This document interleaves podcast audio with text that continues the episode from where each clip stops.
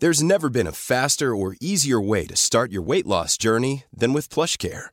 PlushCare accepts most insurance plans and gives you online access to board-certified physicians who can prescribe FDA-approved weight loss medications like Wigovi and Zepbound for those who qualify. Take charge of your health and speak with a board-certified physician about a weight loss plan that's right for you. Get started today at plushcare.com slash weight loss. That's plushcare.com slash weight loss. plushcare.com slash weight loss.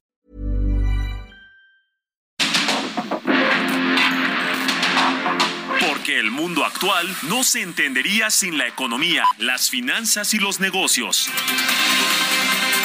Acompaña a Mario Maldonado, el columnista de negocios más joven y objetivo del periodismo financiero en su programa. Bitácora de negocios.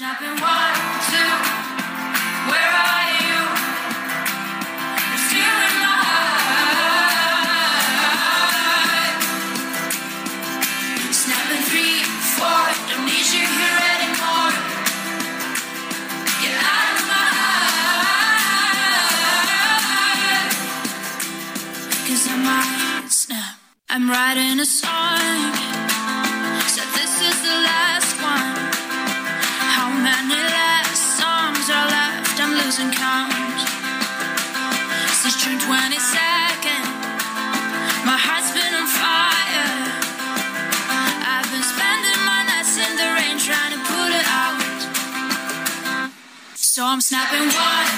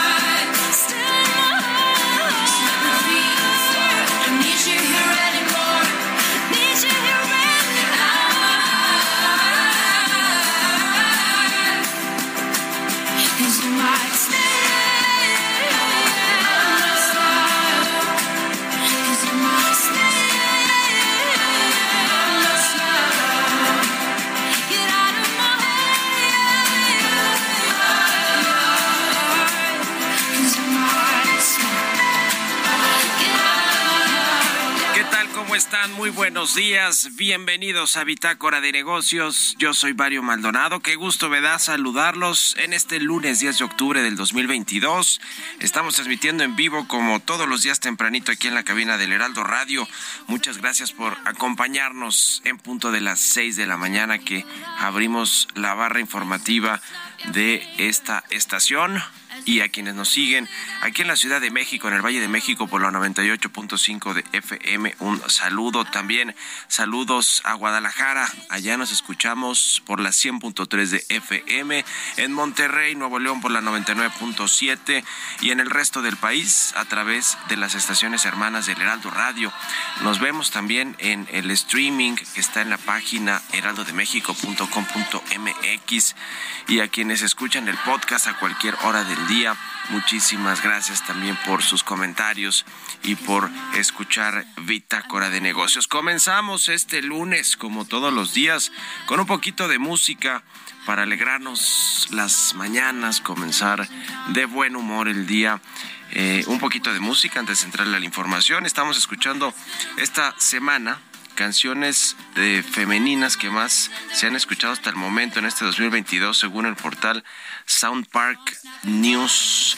Y esta es de Rose Lynn o Rosalind se llama Snap la canción. Es una canción de esta cantante armenia Rosalind que se lanzó el 19 de marzo de este año y representó a pues Armenia a este país en el festival de la canción de Eurovisión 2022 en Turín, Italia. Bueno, pues ahora es muy conocida y se ha hecho viral en TikTok y está en las listas de popularidad a nivel mundial, esta de Snap de Rosalind, una cantante armenia. Bueno, le entramos, le entramos ahora sí a la información. Vamos a hablar con Roberto Aguilar los temas financieros más relevantes. Rusia intensifica ataques a Ucrania, a la capital de Kiev. Hay en las redes sociales ya videos de los ataques en las calles de la capital ucraniana de Kiev y vamos a ver pues cómo se ponen las cosas también después de lo que sucedió en pleno cumpleaños de Vladimir Putin y la pues los ataques terroristas como él los calificó a uno de los puentes más importantes que conectan a Rusia. La volatilidad de los mercados financieros se acelera por este eh, escalamiento del conflicto entre Rusia y Ucrania y el trigo se dispara por potencial cese de exportaciones ucranianas. El Fondo Monetario Internacional anticipa un mayor freno de la economía mexicana. Le vamos a entrar a esos temas con Roberto Aguilar.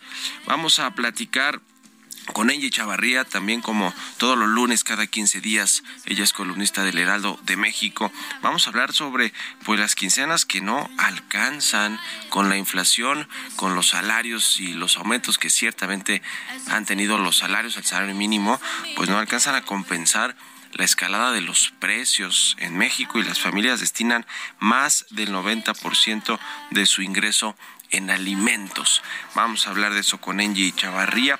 Vamos a platicar también de todo lo que ha sucedido con respecto a este enroque, estos cambios en el gabinete, la salida de Tatiana Cloutier de la Secretaría de Economía y que se confirmó el jueves y bueno, pues se confirmó también la llegada de Raquel Buenrostro, ex jefa del SAT, a la Secretaría de Economía, las negociaciones con Estados Unidos y Canadá en estos paneles o en estos eh, eh, primeras eh, pues intenciones de acuerdo antes de llegar a los paneles de controversias por el sector energético mexicano. Están, se, están haciendo estas consultas y bueno, ¿quién llega a Hacienda? A la Secretaría de, al Servicio de Administración Tributaria, mejor dicho, no a Hacienda, pero sí probablemente alguien de, pues cercano a Hacienda, que es el procurador fiscal. Se habla también del subsecretario de egresos, de Juan Pablo de Botton. Se habla también de el administrador de grandes contribuyentes, Alejandro Martínez Dagnino. Ya veremos quién eh, llega al SAT y si se anuncia hoy en la mañanera. Le vamos a entrar a estos temas. Vamos a hablar también con Larry Rubin, presidente de The American Society of Mexico, sobre este nombramiento precisamente y lo que significa en, lo que ya le decía, las negociaciones con Estados Unidos y Canadá. Y hablaremos también con el presidente de la mesa directiva de la Cámara de Diputados, con Santiago Krill, sobre este asunto también de Cloutier, de las consultas y de los pendientes que hay en el Congreso y de la propuesta que tiene Santiago Krill en términos de eh, pues combatir la inseguridad y la violencia que no lo ha querido recibir el presidente, lo mandó con el secretario de Gobernación, pero bueno, hay, hay mucho que platicar con el presidente de la Cámara de Diputados, Santiago Krill. Le vamos a entrar a todos estos temas hoy aquí en Bitácora de Negocios, así que quédense con nosotros en este lunes 10 de octubre de 2022. Vámonos al resumen de las noticias más importantes para comenzar este día con Jesús Espinosa.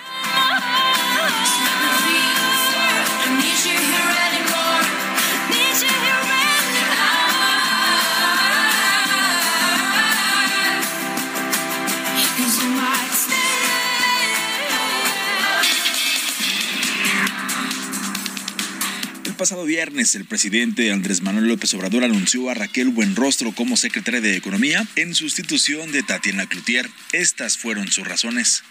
Quien ahora se desempeña como directora del SAT, que ha tenido muy buen trabajo porque no ha disminuido la recaudación yo creo que lo que cuentan son los hechos y es una servidora pública ejemplar. Le tenemos toda la confianza y ella va a ser la próxima secretaria de Economía.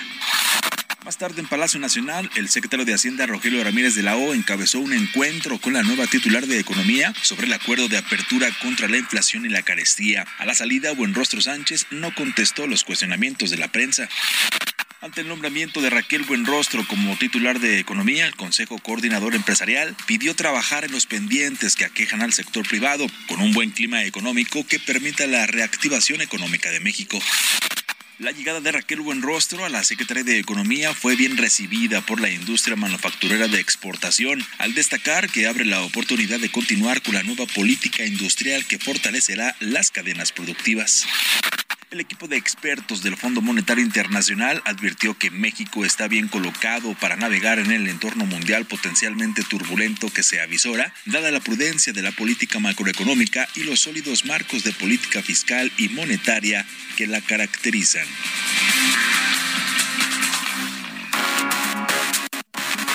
El editorial.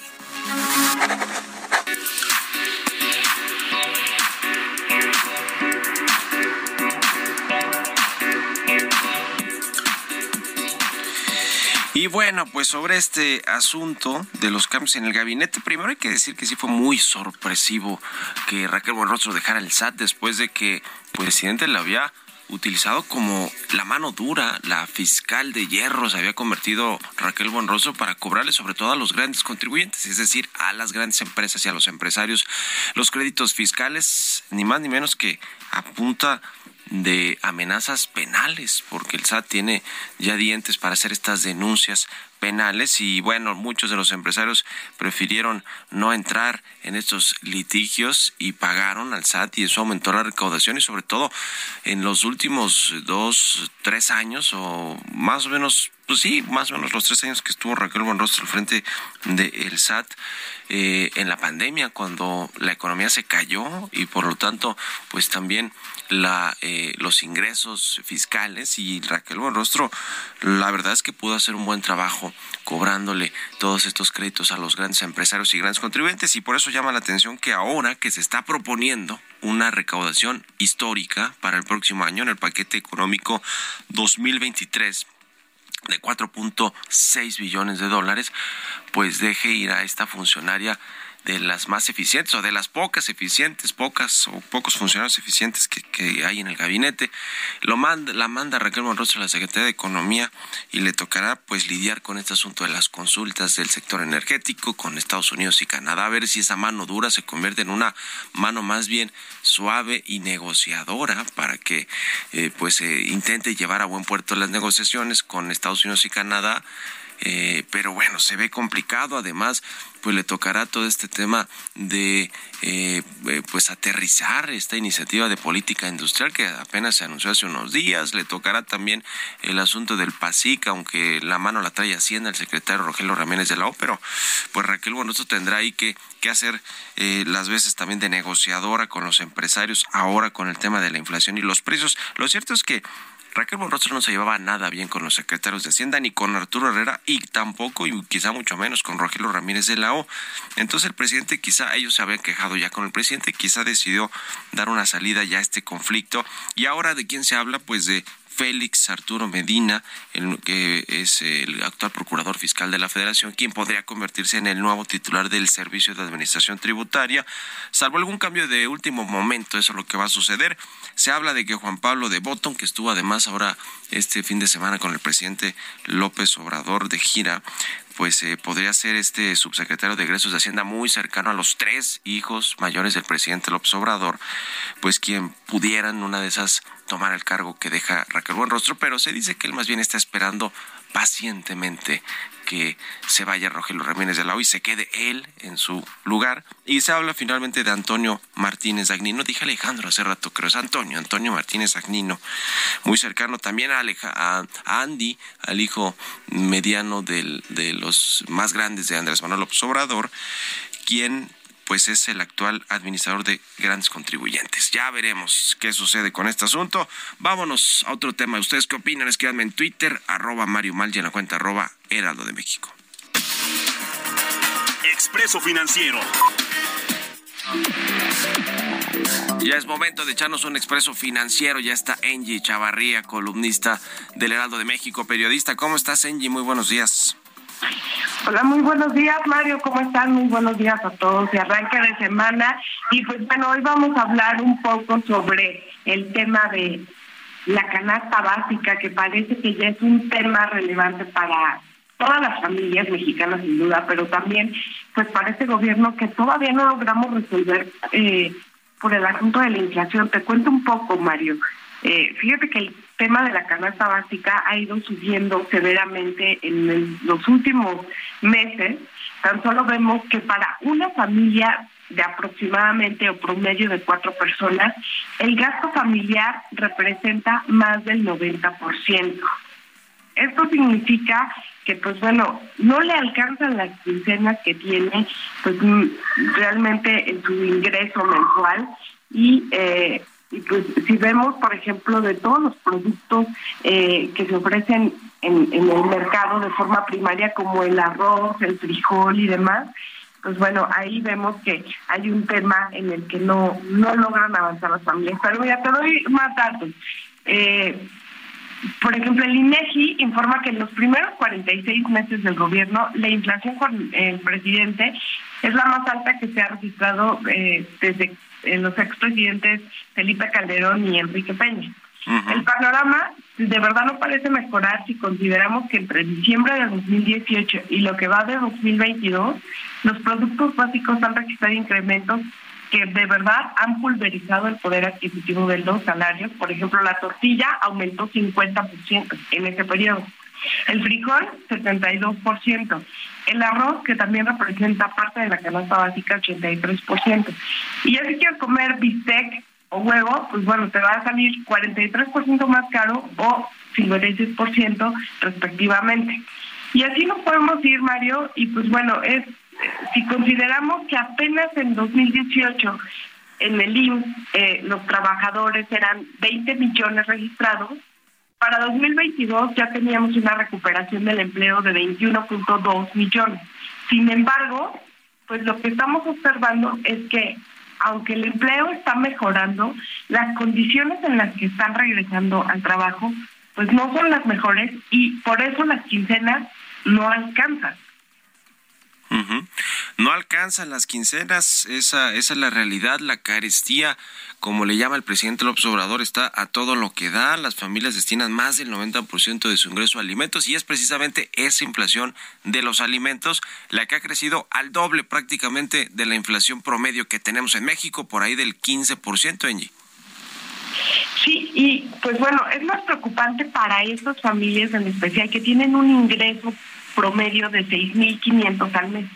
Entonces, si lo observamos, Mario, eh, pues apenas están logrando llegar pues a comprar los alimentos básicos y, y, lo digo de forma primaria como es el arroz, el frijol, pero de ahí ya difícilmente están lidiando con el tema del transporte, con el vestido, eh, con el tema, por ejemplo, de entretenimiento. Sí, sin duda alguna. Y si bien los el salario mínimo y los salarios en general pues han tenido aumentos, no todos, pero sí han habido aumentos y se prevé que haya un nuevo aumento al salario mínimo eh, eh, próximamente, pues la verdad es que no alcanza para compensar el, el aumento de los precios, eh, sobre todo en los alimentos. Es, es, un, es una crisis que no se puede solucionar fácil ni con un PASIC renovado ni con la política monetaria en el corto plazo. En fin, muchas gracias querida Angie. ¿Dónde te puede seguir la gente? Por favor, síganme a través de Twitter para seguir hablando más sobre el tema en arroba Chavarría o también a través de Instagram arroba Chavarría. Buenísimo, gracias a Angie Chavarría con su expreso financiero. 6 con 20 en puntito, vamos a otra cosa. Economía y mercados. Roberto Aguilar ya está aquí en la cabina del Heraldo Radio. Mi querido Robert, ¿cómo te va? Buenos días. ¿Qué tal, Mario? Me da mucho gusto saludarte a ti y a todos nuestros amigos. Fíjate que el tema de estos ataques que en respuesta a unos ataques que primero se, adjudicaron a Ucrania eh, de Rusia, pues ha generado mucha expectativa, mucho nerviosismo en el mercado. Y es que mañana se va a reunir el G7 justamente para hablar sobre este ataque ruso con misiles. Y bueno, pues también los mercados comienzan a meter un poco más de presión en términos de la volatilidad y esto también por las declaraciones del presidente, presidente Vladimir Putin que promete una respuesta dura al eh, sí continúan los ataques de Ucrania, así es el tema geopolítico se está subiendo de tono. Y fíjate que las bolsas asiáticas retrocedían después de que una sorprendente caída del desempleo en Estados Unidos justamente la semana pasada anulara cualquier idea de un fin del endurecimiento monetario antes de una lectura de la inflación de septiembre que se va a dar a conocer justamente esta semana. Las tensiones geopolíticas se sumaban a la incertidumbre luego de que Rusia bombardeó ciudades en toda Ucrania matando a civiles y destruyendo infraestructuras con, en aparentes ataques de venganza después de que el presidente ruso Vladimir Putin dijera que una explosión en el puente de Crimea era un ataque terrorista. Los días festivos en Japón y Corea del Sur reducían la negociación en Asia, mientras que el mercado de bonos del Tesoro de Estados Unidos también permanecía cerrado hoy. Hoy es un, eh, bueno, pues es parcialmente las operaciones de los mercados. También las bolsas en Estados Unidos se enfrentan a una prueba de resultados corporativos con los principales bancos que inician la temporada este viernes. Estará JP Morgan, Citi, Wells Fargo y Morgan Stanley. También hay mucha incertidumbre, mucho miedo de que también esta situación de la inestabilidad financiera pues se traduzca en los resultados de estas entidades bancarias. También te comento que los futuros del trigo en Chicago subían fuertemente por la preocupación de que el conflicto entre Rusia y Ucrania se esté intensificando, generando posiblemente nuevas amenazas a las exportaciones del grano del Mar Negro. Fíjate que los contratos de trigo, el más activo en la bolsa de Chicago, subían 4%. Por el otro lado, los precios del petróleo se enfrentaban a una toma de beneficios después de que el Brent subiera 11% la semana pasada tras el acuerdo de reducción de la oferta por parte de la OPEP Plus. También la actividad de los servicios de China se contrajo en septiembre por primera vez en cuatro meses, debido a que las restricciones de COVID-19 hicieron mella en, en la ya frágil demanda y mermaron la confianza de las empresas. Estos datos se dieron a conocer justamente el fin de semana. También te comento que el Fondo Monetario Internacional informó que su Consejo de Gobierno aprobó la solicitud de Ucrania de 1.300 millones de dólares adicionales en fondos de emergencia para ayudar a sostener su economía mientras se enfrenta a la invasión de Rusia. Ya le habían autorizado 1.400 millones. Bueno, le autorizan una partida adicional. Y también fíjate que el Fondo Monetario Internacional terminó su revisión y visita a México y dijo que el crecimiento económico del país va a disminuir en los siguientes trimestres, pese al buen resultado de la primera mitad del año, mientras que la inflación se va a estabilizar el segundo semestre para empezar a declinar gradualmente. Eh, bueno, esto en las conclusiones de la misión te decía que visitó el Fondo Monetario a México. Dice que el retorno en inflación baja y estable va a requerir probablemente algunas subidas adicionales de la tasa de interés para finales de este año y mantenerse así durante algún tiempo, lo consideró el organismo. El tipo de cambio, Mario, fíjate que está cotizando en estos momentos en 19.97, el precio fortachón. Con ello tenemos una apreciación en lo que va del año de 2.5% y la frase del día de hoy eh, pues es de Warren Buffett. Mientras más absurdo sea el comportamiento del mercado, mejor será la oportunidad para el inversionista metódico. Esto lo dijo, te decía en su momento, Warren Buffett. Buenísimo, gracias Robert. De hecho, hoy además se entregó el Premio Nobel de Economía 2022. Lo, se lo otorgaron a los economistas Ben Bernanke, a Douglas Diamond y a Philip Dybvig. La Real Academia de las Ciencias, la Real Academia de las Ciencias suecas, eh, sueca, le asignó a estos tres economistas el Premio Nobel de Economía 2022 por la investigación sobre bancos y crisis financieras. Bueno, ahí está mi querido Robert. Nos vemos a ratito en la televisión. Gracias, Mario. Muy buenos días. Roberto Aguilar, síganlo en Twitter, Roberto AH. Vámonos a una pausa. Regresamos.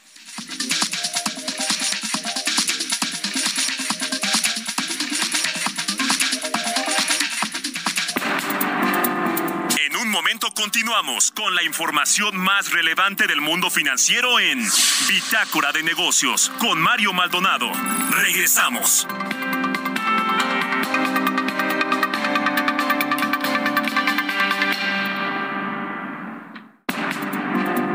Estamos de vuelta en Bitácora de Negocios con Mario Maldonado.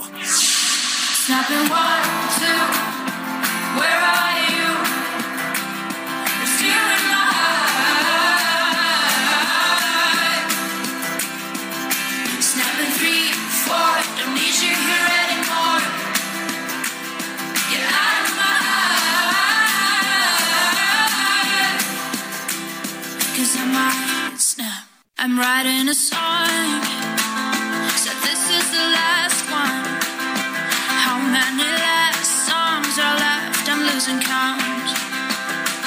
Since June 22nd, my heart's been on fire. I've been Many of us have those stubborn pounds that seem impossible to lose, no matter how good we eat or how hard we work out. My solution is PlushCare. PlushCare is a leading telehealth provider with doctors who are there for you day and night to partner with you in your weight loss journey. They can prescribe FDA-approved weight loss medications like Wagovi and Zepbound for those who qualify. Plus, they accept most insurance plans. To get started, visit plushcare.com slash weight loss. That's plushcare.com slash weight loss.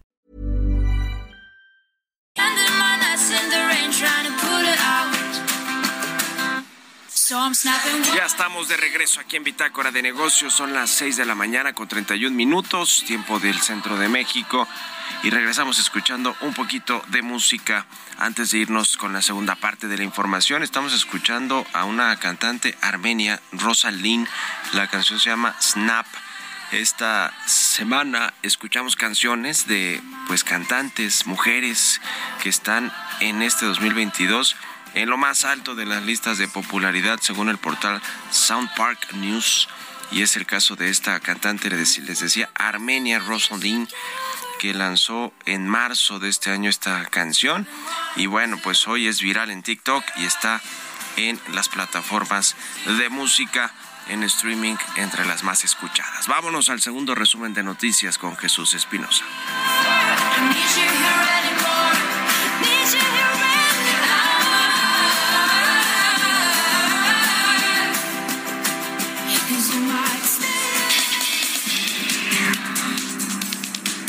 El presidente Andrés Manuel López Obrador informó que la inversión pública para levantar la refinería Olmeca en Dos Bocas, Paraíso, Tabasco, asciende a los 233 mil millones de pesos, es decir, alrededor de 11 mil 650 millones de dólares.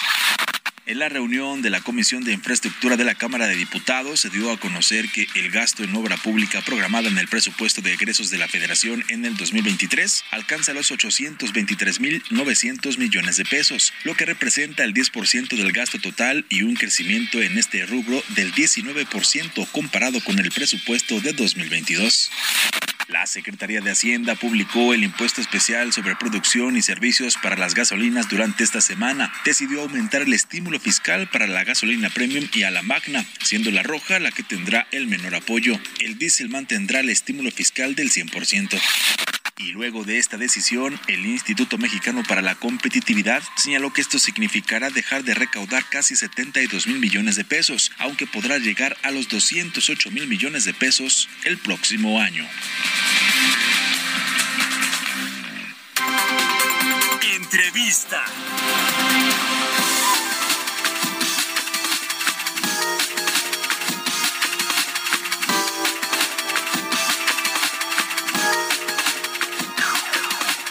Y bueno, pues ya le platicaba sobre esta renuncia de Tatiana Cloutier a la Secretaría de Economía en pleno en plena negociación o en plenas consultas eh, con sus con nuestros socios comerciales Estados Unidos y Canadá para intentar dirimir en esta etapa de consultas que de hecho se alargó eh, pues el conflicto que se tiene por la política energética de México.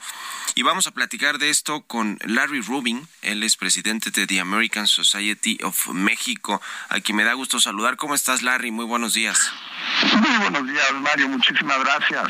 Pues, ¿qué te pareció así de entrada la, la renuncia de Tatiana Cloutier, quien estaba eh, pues al frente de, de las negociaciones o, o, de las discusiones con Estados Unidos y Canadá y ahora mandan a Raquel Buenrostro, la ex jefa del SAT, quien sabemos se caracteriza por ser una mujer de mano dura en términos de negociaciones? Claro, pues mira, yo yo creo que, que es, eh, pa, para empezar, Tatiana eh, pues eh, decidió el, ya dejar la Secretaría de Economía. Yo sé que es una secretaría eh, compleja, ¿no? En estos momentos, particularmente con la negociación de Estados Unidos. Y, y bueno, pues el presidente decidió poner a alguien muy cercano, ¿no? Porque sabíamos que la maestra Buenrostro es alguien muy cercano al presidente. Entonces, para nuestro parecer es bueno porque eso va a permitir eh, un acceso al, presidente López Obrador mucho más cercano, ¿no? Cuando cuando tratemos con ella y, y, aparte ya habíamos trabajado con la maestra Buenrostro en, en el SAT, entonces eh, para nosotros en la comunidad americana es es un movimiento adecuado, un movimiento eh, positivo y, pues sabemos de los grandes retos que tiene la secretaría en los próximos en, en los próximos días inclusive no eh, las consultas, ¿cómo las ves? Porque habíamos platicado de eso, se alargaron unos días más, al parecer a veces van en, en un buen sentido, parece ser que se pueden dirimir algunos temas, pero el fondo es que pues en el gobierno del presidente López Obrador y en la Secretaría de Energía no están dispuestos a cambiar la política energética o a dejar que CFE y Pemex sean las que obtengan prácticamente todos los contratos, todo el negocio, aun cuando pues ya se han firmado contratos con empresas, en este caso estadounidenses y canadienses, a las que se acusa están eh, pues afectando con estos cambios de reglas. Eh, ¿Tú ves al final de estas consultas que pudiera haber alguna posibilidad de que se resuelvan, se diriman las, las diferencias antes de que se vayan a los paneles? Pues mira, Mario, va a depender totalmente de lo que quiera hacer el presidente López Obrador.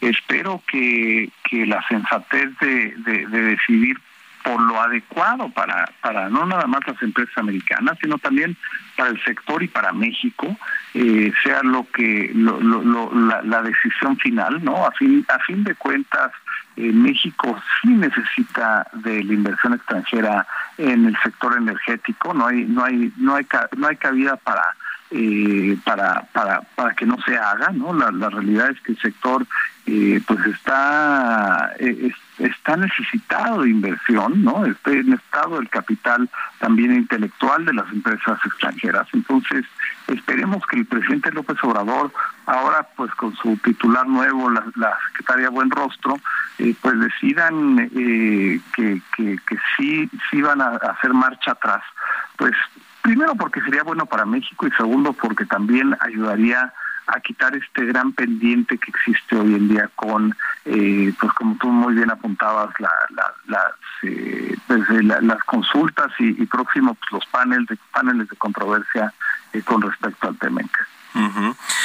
Pues sí, porque si México pierde estos paneles de control, yo personalmente creo que se van a ir estas discusiones hasta los paneles donde ya los expertos de cada país tendrán que, eh, eh, eh, pues sí, dar una, un veredicto, vamos a decirlo así, y entonces si México pierde tendrá que enfrentar estos represalias comerciales y bueno, quien haya llevado esa negociación de parte de México, que en este caso va a ser Raquel Buenrostro ahora, era Tatiana Cloutier hasta la semana pasada, pues va a, a, tener un negativo dentro de su carrera como funcionario público. Yo no sé si se va a querer aventar eso Raquel Buenrostro y si no tiene el apoyo de eh, la Secretaría de Energía, de, las, de la Comisión Federal de Electricidad, del propio Petróleos Mexicanos para pues para poder lograr un acuerdo favorable para México y ya veremos qué, qué sucede. Quería preguntarte también, Larry Rubin, de cómo estás viendo todo este asunto del hackeo a los servidores del ejército mexicano junto con otros ejércitos, pero en lo que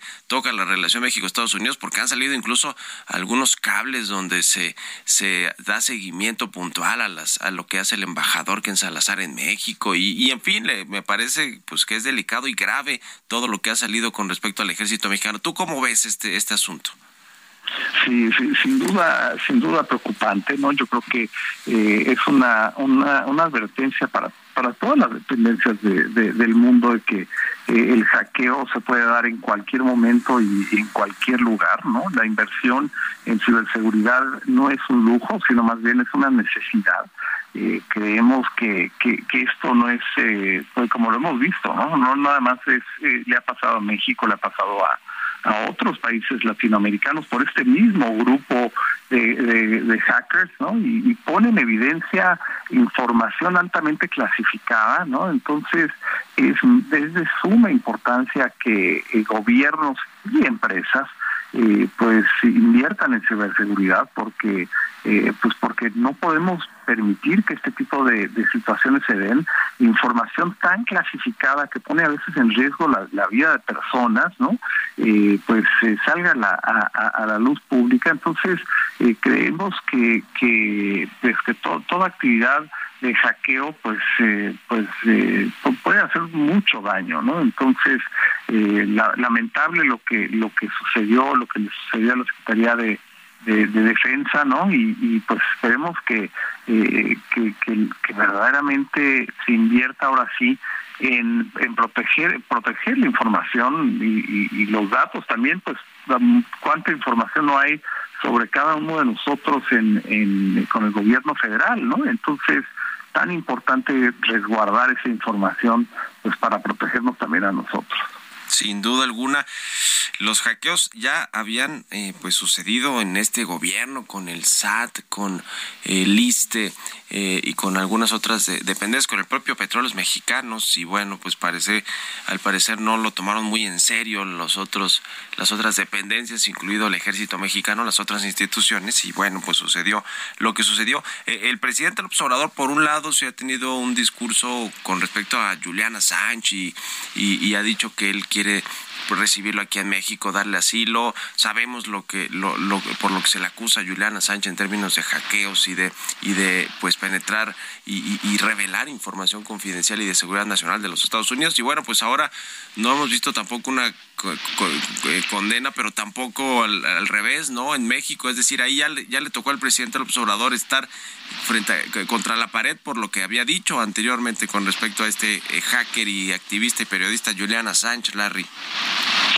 Es muy cierto, ¿no? Ya, ya, ya cuando uno le pasa, eh, pues probablemente ya no va a haber esa, eh, pues esa eh, tan calurosa bienvenida, ¿no? Y, y, creo que creo que es una lección para para para todos, ¿no? El, hecho de que esto puede pasar en cualquier momento, ¿no? Y, las empresas, pues la mayoría invierten muchos millones de dólares en, en, en resguardar la información eh, pero pues a veces el gobierno también va pues tiene que, que, hacer lo mismo porque eh, dejar un flanco abierto de esa forma eh, pues es, de alto riesgo, ¿no? Como ya lo, lo, habrá constatado la Administración Federal y, pues también la, información que existe en los gobiernos locales es es de suma importancia, ¿no? Para que los gobiernos locales también tomen nota y, pues inviertan ahora sí como debe ser en, ciberseguridad porque es, es, una buena inversión. Pues ahí está el tema. Muchas gracias como siempre por, por estos minutos, por tomar la llamada. Larry Rubin, presidente de The American Society of México. Gracias y buenos días. Mario, muchísimas gracias y muy bonito día. Que estés muy bien, son las seis con cuarenta y tres minutos. Vámonos con las historias empresariales. Historias empresariales. El Instituto Federal de Telecomunicaciones investiga a las tiendas de aplicaciones, a las tiendas de apps por las denuncias de presuntas prácticas monopólicas y aunque no tiene a todos sus integrantes del Pleno, a todos sus comisionados, el IFT, bueno, pues eh, no, no debería de dejar de hacer trabajo y ahora está pues investigando por denuncias estas prácticas monopólicas supuestas que hay en las tiendas de apps. Vamos a escuchar esta pieza que preparó mi compañera Giovanna Torres. El regulador de las telecomunicaciones en México, el IFT, comenzó una investigación por posibles prácticas monopólicas relativas en el mercado de tiendas de aplicaciones, el cual dominan las grandes tecnológicas Google y Apple. En un comunicado señaló que la titular de la autoridad investigadora del Instituto Federal de Telecomunicaciones emitió un acuerdo el pasado 29 de septiembre, mediante el cual inició una investigación por la probable comisión de prácticas monopólicas relativas en el mercado de tiendas de aplicaciones de los sistemas operativos móviles y sus mercados relacionados a nivel nacional. Estas prácticas monopólicas relativas son conocidas como ventas atadas, discriminación e incremento de costos de rival y están previstas en los artículos 54 y 56, fracción 3, 10 y 11 de la Ley Federal de Competencia Económica. El periodo de investigación tendrá una duración entre 30 y 120 días hábiles, plazo que podrá ser ampliado hasta en cuatro ocasiones por causas debidamente justificadas. El IFT detalló que la investigación tiene como objetivo indagar la probable comisión de prácticas monopólicas relativas y no prejuzga sobre la responsabilidad de agente económico alguno. Con esta medida, el instituto vuelve a involucrarse en una controversia con la COFESE, que también inició una investigación en este mercado de la llamada economía digital, dentro del cual ambos organismos ya habían tenido diferencias. Para Bitácora de Negocios, Giovanna Torres.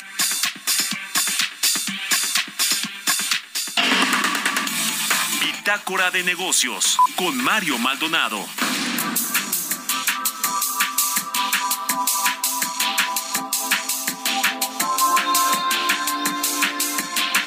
Y bueno, pues eh, mientras el ejército mexicano, las Fuerzas Armadas en general siguen teniendo o más bien tomando muchísimo poder económico con todos los proyectos y los encargos que le ha dado el presidente observador. Ya ve que hace pues apenas unos días se reveló por este hackeo de los Guacamaya Leaks que eh, se está planeando crear una aerolínea eh, del estatal que controle el ejército con 10 aviones, utilizaría el avión presidencial eh, y, bueno, pues de todo lo que representa en términos de costos crear una aerolínea eh, comercial, porque finalmente daría servicio comercial.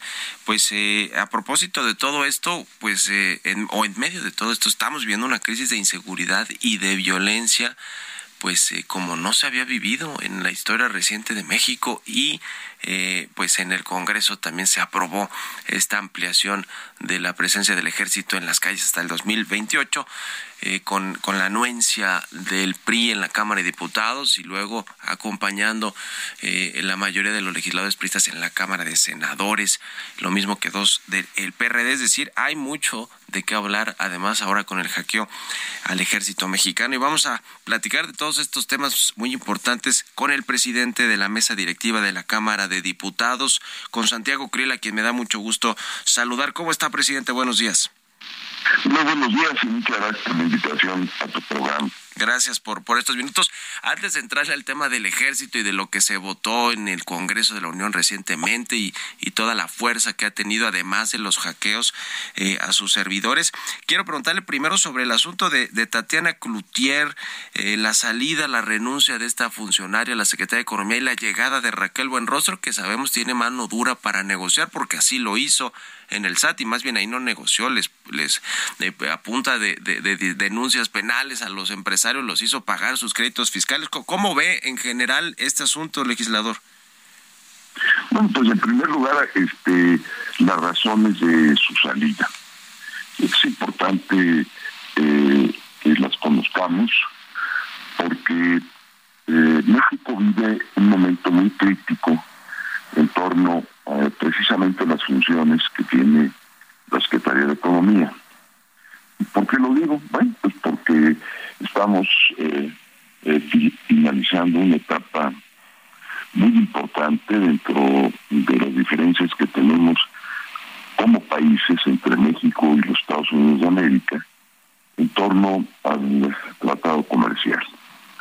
Eh, y justamente la salida de la Secretaría de Economía coincide con uh, el fin de la primera etapa de estas diferencias eh, que inician con eh, investigaciones para tratar de, de ver si efectivamente México está incumpliendo o no con el tratado de libre comercio que tenemos con Estados Unidos y con Canadá.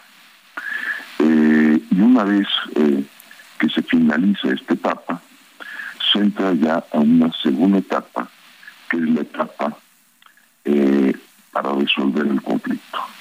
Y para resolver ese conflicto se establece una especie de tribunal que se llama panel. Eh, y en ese panel es donde se hace justamente eh, pues las veces de, de un juez. Y ese juez pues tendrá que decidir si México está incumpliendo o no. Justamente esta primera etapa, que es la etapa eh, pues más importante por, porque es la que finalmente decide si entramos o no ya a un proceso eh, de esta naturaleza, es decir, ya un proceso que no tiene regreso, porque una vez entrando al panel, pues eh, el panel va a resolver y lo más probable que resuelva es el incumplimiento de México. Todo esto tiene que ver con las diferencias que existen entre eh, México y algunas de las eh, compañías americanas que vinieron a invertir en el país y que México les cambia las reglas eh, respecto a esa inversión y son las empresas eléctricas fundamentalmente. Entonces marcó ahí Estados Unidos un, un incumplimiento, una falla eh, se abren las etapas de investigación y después viene pues eh, finalmente la instauración del panel si se hace necesario. Justamente coincide eh, la salida de la Secretaria de Economía, quien es la responsable de supervisar el buen funcionamiento del Tratado de Libre Comercio y pues es algo que coincide entonces esa coincidencia pues hay que hay que entenderla si tiene o no que ver con su salida. Sí. Eh, ¿Y por qué lo digo? Eh, porque eh, la economía mexicana, fundamentalmente su motor principal, que es la que pues, hace funcionar la economía, son nuestras exportaciones hacia Estados Unidos. El motor, es lo que impulsa, es lo que mueve la economía de México y por supuesto la mueve muy positivamente porque son precisamente las exportaciones de productos mexicanos hacia el mercado americano lo que nos permite recibir eh, esos dólares eh, y esos dólares llegan al país, eh, se traducen en empleos, en salarios, en pagos de impuestos que le sirven al gobierno para eh, pues llevar a cabo todas las políticas públicas de salud, eh, de educación, eh, de seguridad y todo esto pues tiene un impacto muy muy serio en lo que es la economía y su desarrollo. Por otra parte, pues Tatiana Cloutier ha sido eh, una funcionaria eh, eficaz, ha tenido un trabajo bien, bien, bien desarrollado, no ha sido, digamos, de las funcionarias que han sido criticadas, por ejemplo, el caso de López Gatel, del manejo de la pandemia, o la situación de seguridad pública, pues que tiene los resultados que se ha llevado a cabo. Por otra parte, eh, México, en el mes de agosto, se ha convertido en el principal socio comercial de Estados Unidos. Eh, ¿Y por qué? Pues precisamente porque estamos exportando al mercado americano más que ningún otro país en todo el mundo. Es decir, ya desbancamos a China y ya desbancamos eh, a los europeos y nos hemos quedado con el primer lugar. Sí, sí, sí. De esa relación comercial tenemos, eh, digamos, eh, nosotros exportamos más productos de los de los americanos. Sin duda, es el, el, motor de las exportaciones es importantísimo para la economía y una represalia de Estados Unidos y de Canadá sería terrible para, para este motor. Ya, ya nos queda un minutito, quiero preguntarle sobre el hackeo y sobre el tema de la seguridad y la fuerza del ejército en un minutito, si es posible, eh, legislador. Bueno, pues es eh, terrible el hackeo porque significa pues es eh, el robo de información de seguridad nacional, de seguridad interior, eh, a cargo del ejército mexicano, eh, y van a ir saliendo poco a poco pues muchos secretos, así hay que llamarlos, del Estado mexicano.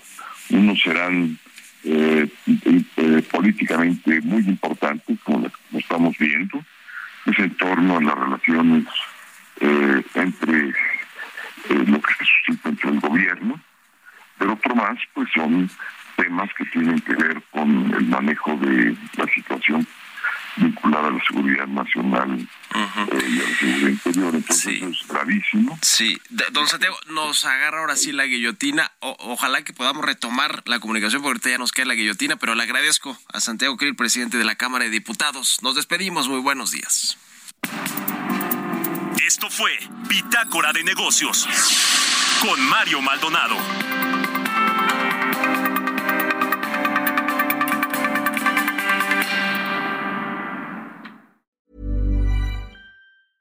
A lot can happen in the next three years. Like a chatbot may be your new best friend. But what won't change? Needing health insurance. United Healthcare Tri Term Medical Plans are available for these changing times Underwritten by Golden Rule Insurance Company, they offer budget-friendly, flexible coverage for people who are in between jobs or missed open enrollment. The plans last nearly three years in some states, with access to a nationwide network of doctors and hospitals. So for whatever tomorrow brings, United Healthcare Tri-Term Medical Plans may be for you. Learn more at uh1.com.